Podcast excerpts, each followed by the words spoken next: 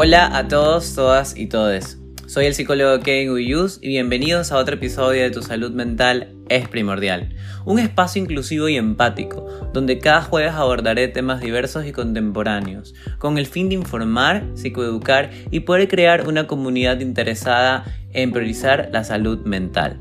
Para separar tu consulta, ingresa a mi página web www.psicólogokevinubiyus.com y mira la modalidad que desees, virtual o presencial. Luego me contacto contigo para los pasos siguientes.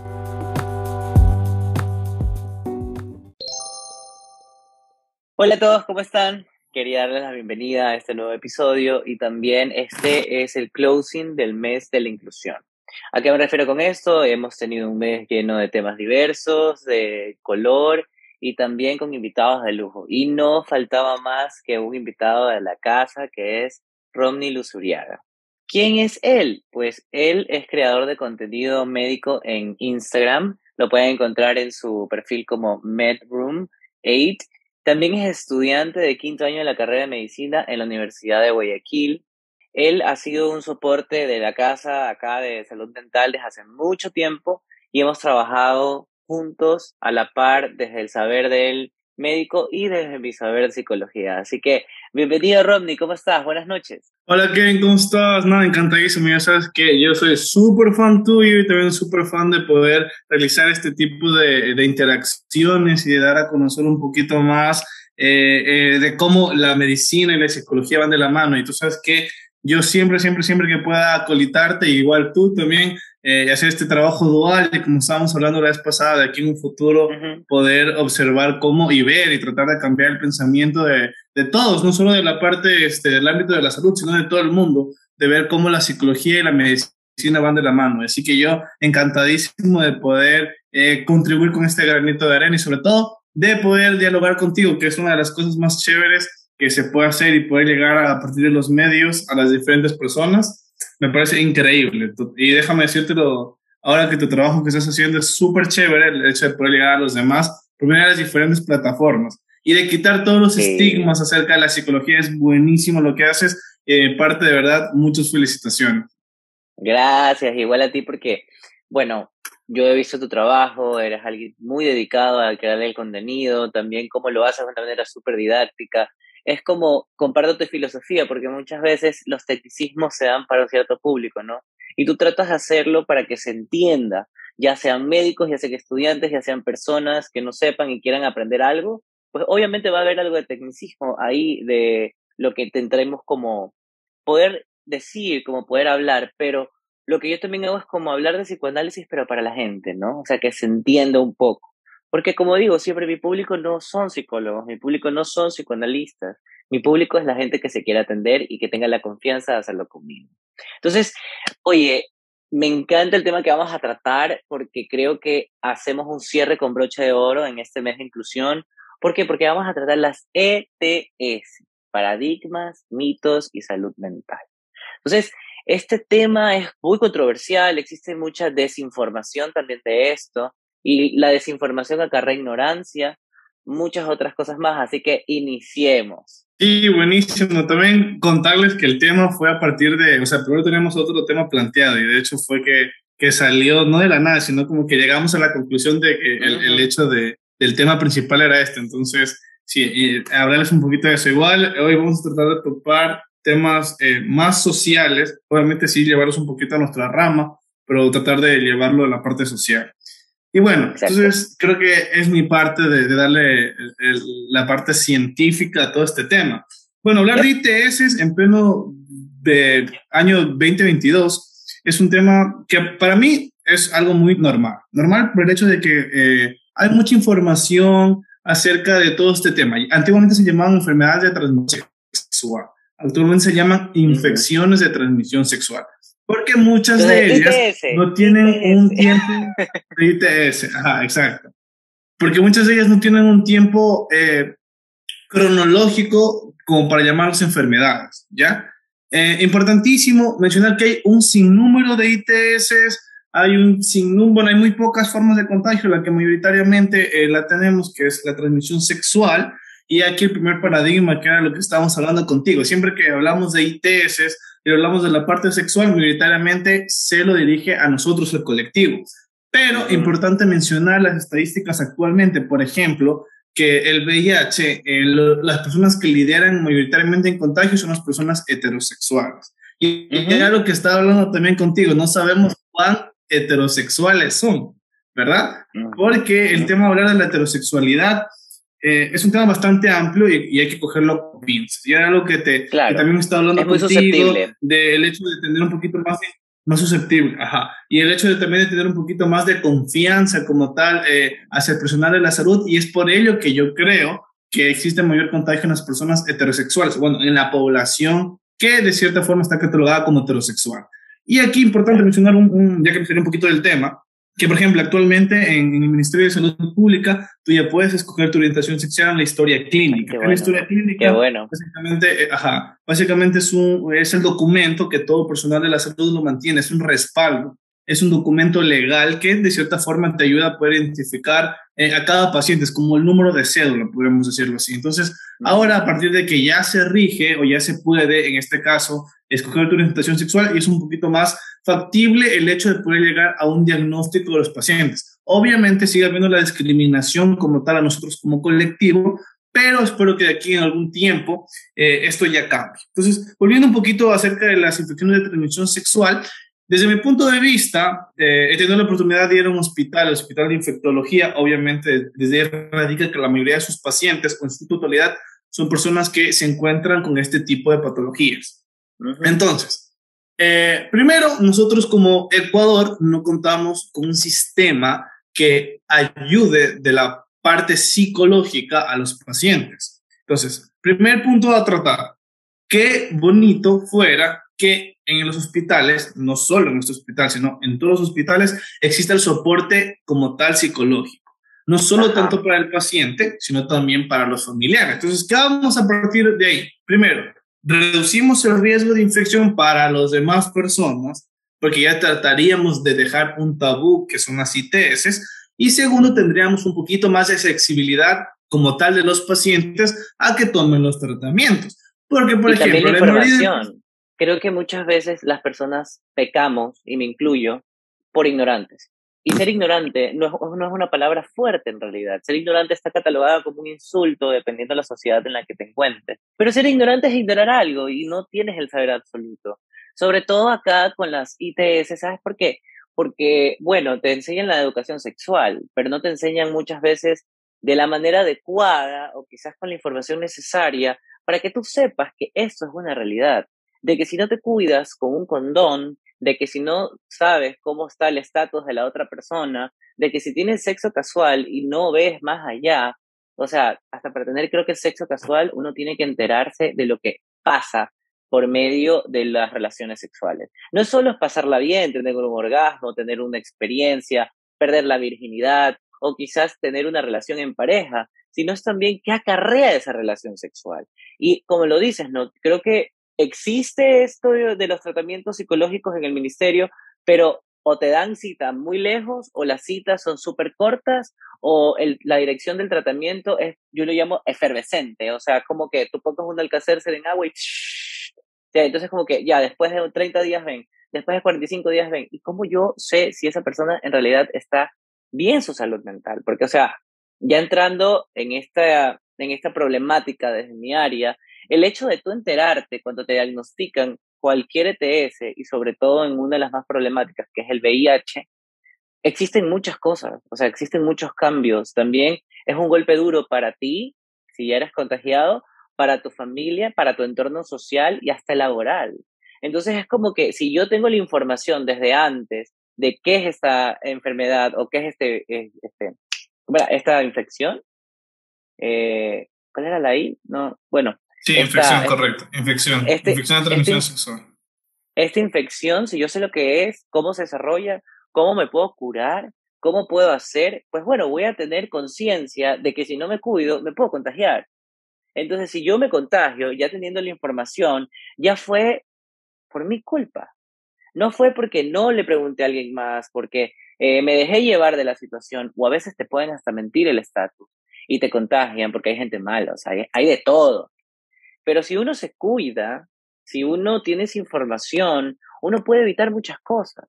Y ojo, el hecho de que tengas una enfermedad de transmisión sexual no quiere decir que se te acaba tu vida, sino que es como cualquier otra patología que se trata, que se controla.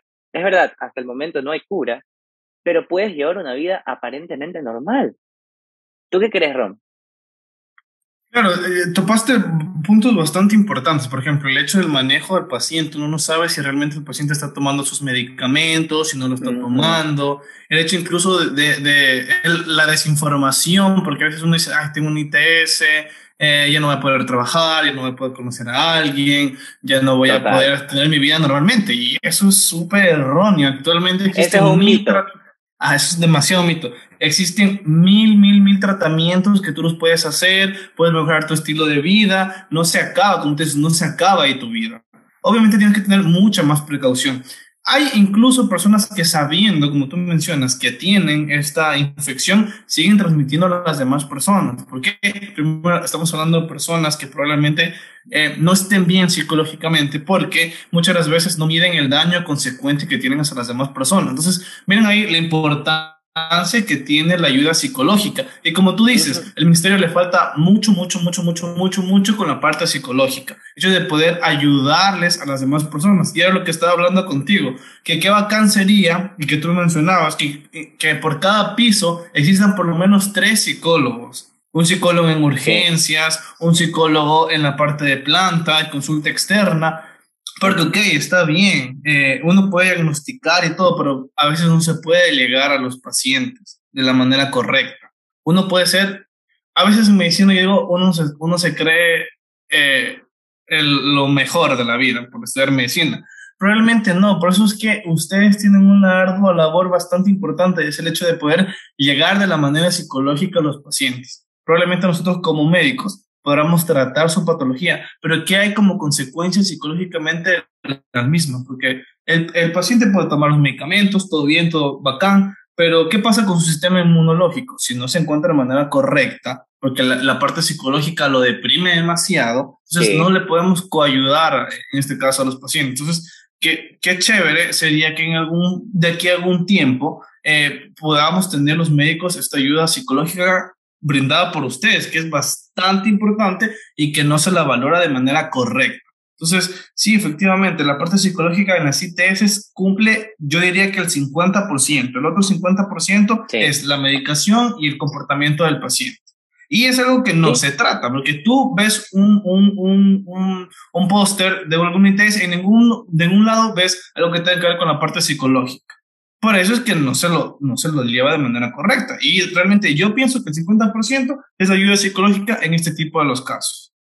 Sí, de hecho sí, sabes, porque mira, muchas veces para las personas o pacientes abrirse cuesta demasiado en primer lugar. Y en segundo lugar, no se abren mucho si no eres diverso o no perteneces a la comunidad de cualquier tipo de género o espectro de la comunidad LGBTQ. ¿Por qué? Porque lo, te lo decía justo en la reunión que tuvimos, es como cuando una mujer es violentada, va a una fundación de mujeres para sentirse escuchada e identificada. ¿Qué cree esta mujer con una psicóloga que también es mujer? Cree que le va a entender y quizás sí sea mucho más efectivo el tratamiento entre una mujer violentada con una mujer que sea psicóloga. No quiero desmeritar el hecho de que eh, las mujeres no pueden este, tener los tratamientos efectivos con un hombre, para nada, porque estamos psicólogos preparados para este tipo de cosas, psicólogos especializados en violencia. Entonces, ¿a qué voy con todo esto? De que si nosotros nos pudiéramos también dar cuenta de que el hecho de ser diversos en ámbitos de salud, el hecho de tener nuestra vida un poco más open, no quiere decir que ah, vamos a estar voguing, nada, no, sino es como que vamos a tratar a gente que pueda tener una cierta orientación sexual y que se sienta cómodo con su doctor, con su psicólogo. ¿Por qué te digo esto? Porque muchos de mis pacientes en mis consultas me dicen, sí, yo te escogí porque tengo problemas de orientación sexual y también tengo, quiero como que atenderme con alguien que me pueda atender y tú te ves como idóneo para eso. También es porque se ve que tú eres un psicólogo inclusivo. Entonces, es verdad, yo estoy tratando la inclusión desde, desde que abrí el podcast de enero y es como que tú te das cuenta que transmites confianza cuando cierta parte de tu vida es revelada.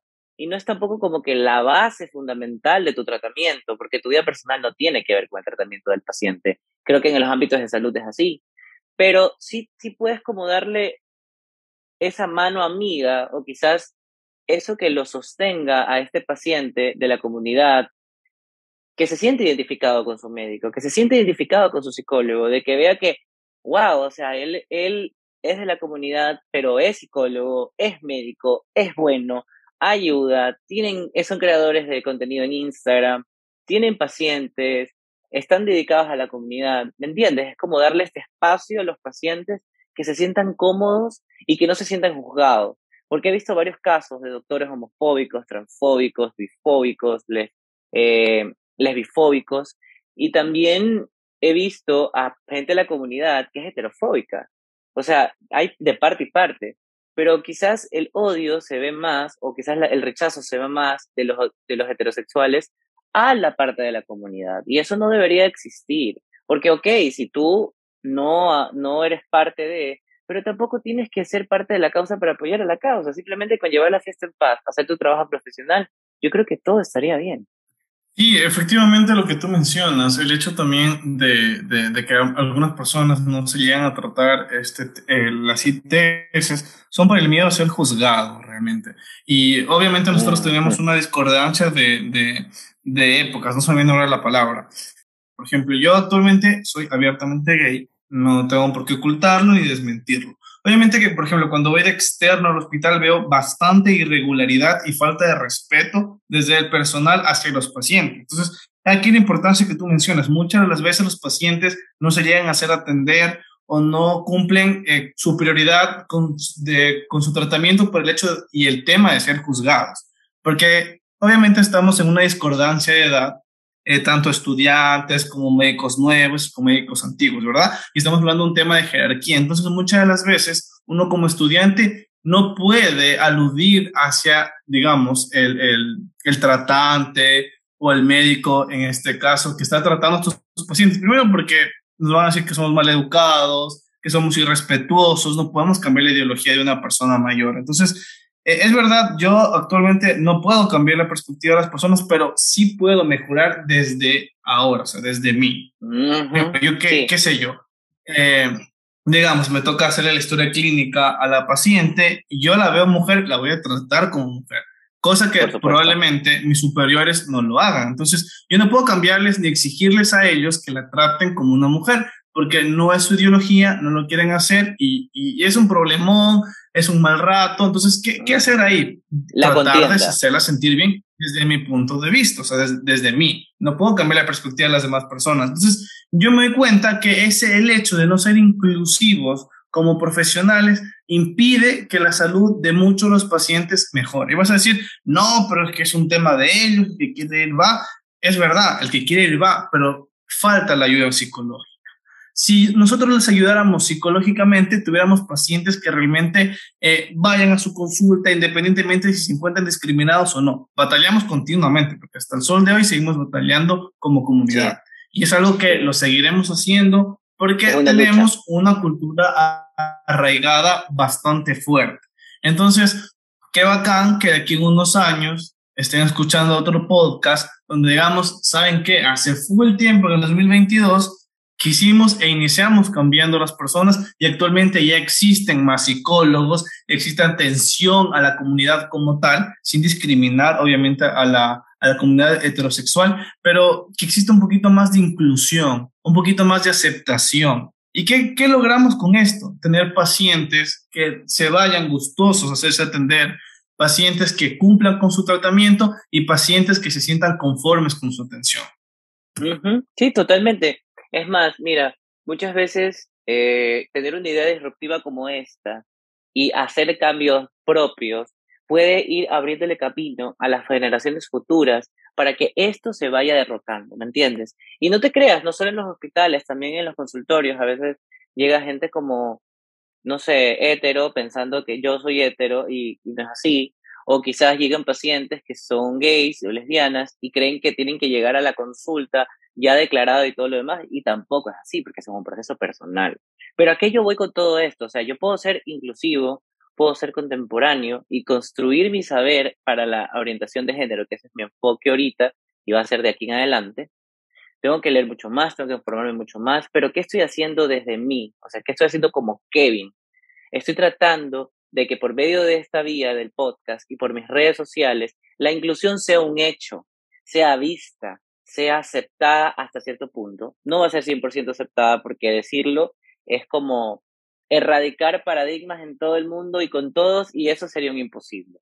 Pero aunque al menos uno haga la diferencia como tú y como yo, y que sepa lo importante de tener a personas de la mano como doctores, trabajadores sociales, psicólogos, eh, directores de entidades como hospitales, endocrinólogos, mucho, o sea, un equipo de trabajo, hacer una práctica entre varios y ver cuál sería el tratamiento ideal, cómo tratarlo desde diferentes, diferentes aspectos a ese sujeto. Yo creo que con eso lograríamos hartísimo. Y nuestra labor que estamos haciendo como psicólogo y como médico diverso es darles espacio a la comunidad, darles espacio de que también existen personas como ellos y que existen personas intelectuales que se demuestran ante la sociedad que cuesta, pero se demuestran a la sociedad para hacer cambios. Y yo creo que esto sería como un microactivismo lo que estamos haciendo. Y qué bacán, porque yo quisiera ser un activista en potencia, obviamente no destruyendo, derrocando desde el, un discurso de, de, paz y también derrocando cosas y deconstruyendo para volver a construir. O sea, yo no quiero deconstruir y dejar ahí, aniquilar, sino que volver a construir. Y desde lo simbólico, no desde lo imaginario, desde una pelea. Y qué bueno que estés haciendo esto para que esos granitos de arena tengan mucho más adelante unos buenos resultados y seguir en eso de poder brindar un viraje a estas personas, ¿no? Porque bueno, existen muchos casos, creo yo, existen muchos casos de personas que por falta de información o quizás porque no se ha atendido la parte psicológica, no quieran atenderse o no se tomen los retrovirales como tienen que hacerlo, o quizás se descuidan de esa parte de su vida y creen que están bien y ya solo esperan la muerte. Puede ocurrir mucho de esos casos y también, ¿para qué estamos el médico o el psicólogo? Es para ayudar a que esa persona aporte a su vida más vida, valga la redundancia. Como que, a ver, si tienes este problema, atendámonos así, ya sabe cocinado, pero no te vas a morir si te cuidas. No te vas a sentir discriminado si te cuidas. Es un proceso. Quizás algunos sí te discriminen por la ignorancia que tienen, otros ya no. Otros te acepten. No quiere decir que te vayas a quedar solo o como que te vayas a quedar solo en, en la vida, sin pareja, porque actualmente hay muchas personas que viven con ETS, perdón, con ITS, y tienen familias, tienen hijos, tienen una vida totalmente buena. Y es como que hay que abrir los ojos también. Yo siempre le digo a mis pacientes y también hasta a mí mismo que la peor cárcel del ser humano es la propia cabeza. Entonces, si vamos derrocándonos nuestros paradigmas y vamos cambiando nuestras maneras de ver el mundo, nuestras ventanas, vamos a poder hacer un cambio en lo exterior. Sí, efectivamente, eh, eh, el hecho de hacer el cambio no solo decirlo, sino tratar de demostrarlo. Por ejemplo, eh, la vez pasada que te estoy contando que trataron súper mal a esta chica, primero una chica, probablemente su cédula sigue teniendo su nombre masculino, pero primero una chica. Entonces, de ver, creo que mi impotencia, la mayoría de mis amigos ya como que consecuentemente empezaron también a los demás pacientes, a, a los pacientes trans, a tratarlas de la manera correcta. Obviamente que seguían este, los, eh, mis superiores a no tratando de la manera inclusivamente, me daba rabia, pero era lo que tenía que sobrellevarlo. Y, y sí, súper chévere lo que tú mencionas. El hecho de poder cambiar desde ahora es súper chévere y, e informar a las personas. La desinformación es bastante atrevida. Entonces, qué bacán el hecho de poder tener espacios como este que tú tienes y que llegue no solo a, personas de nuestra edad, sino incluso personas mayores y, ¿por qué no, personas menores a nosotros, que desde pequeños tengan este, eh, esta formación y este conocimiento de saber que, primero, ser diferente no está mal, que nadie esté exento de tener una ITS y que tener una ITS no es el fin de tu vida. Y como tú mencionas, actualmente existen mil tratamientos, hay personas que viven normalmente su vida y que realmente ser o tener una ITS no condiciona tu vida ni tu forma de ser. De la misma forma, ser gay o ser heterosexual no es un factor de riesgo para tener una ETS actualmente, que antiguamente sí lo era. Por el tema de la promiscuidad. Y realmente no es, o sea, la gente promiscuo, gays. O sea, no hay otra, otro sinónimo. Lo diferente es lo culpable. Exacto, exacto, exacto. Y no es así, o sea, y, y, es algo que da rabia, es algo de que mm, da impotencia, pero que actualmente ya veo, por ejemplo, por ejemplo, mi promoción ya somos un poquito más conscientes de todo este tema. Entonces, qué chévere que aquí en un futuro ya existe un poquito más de información, un poquito más de amplitud eh, a nivel mental y que nosotros seamos un poquito más conscientes del daño que nos podemos ocasionar y del daño que podemos ocasionar hacia los demás. Entonces, qué bacán que Dios lo permita, que en un momento eh, existan pósters eh, de las ITS y donde se ponga y se incluya la psicología, que vuelvo y repito, desde mi punto de vista es el 50% del tratamiento para estas personas. Y no solo para las ITS, es para todas las patologías habidas y por haber. Sí, yo creo que la verdad este tema tendríamos que coger y abarcarlo desde muchos puntos. Hemos abarcado temas sociales y me da gusto poder tener esta conversación contigo.